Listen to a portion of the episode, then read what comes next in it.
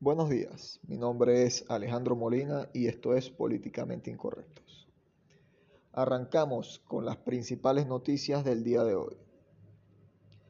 Honduras halla 489 kilogramos de cocaína en una avioneta procedente de Venezuela.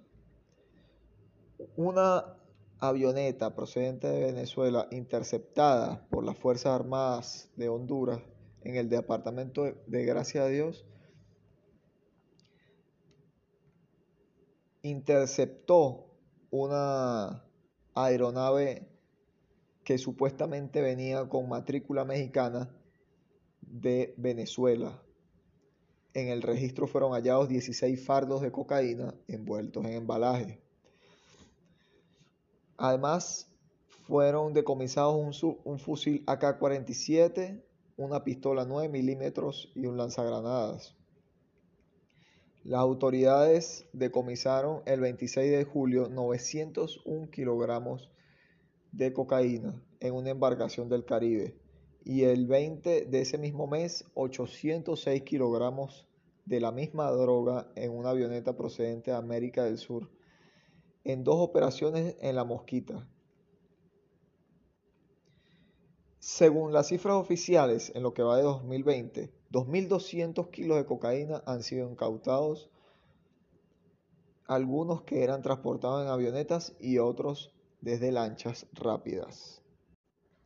Fiscalía de Cabo Verde imputa a, este martes a los dos supuestos emisarios que habían viajado a Venezuela a reunirse con Nicolás Maduro para tratar el tema del testaferro Alex Saab.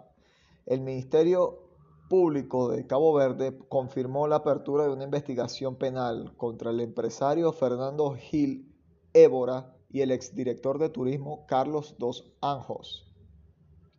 Después de las informaciones que dan cuenta de que ambos emisarios supuestamente fueron a Venezuela a iniciar contactos con el presidente de ese país, como emisarios del gobierno de Cabo Verde.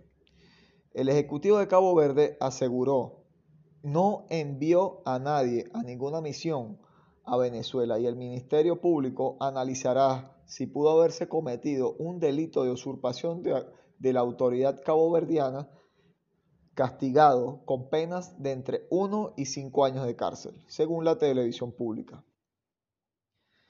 Gil Évora, apartado de la farmacéutica en Profac por este escándalo, negó tras la publicación de las primeras informaciones que hubiese estado en Venezuela o que se hubiese reunido con algún presidente.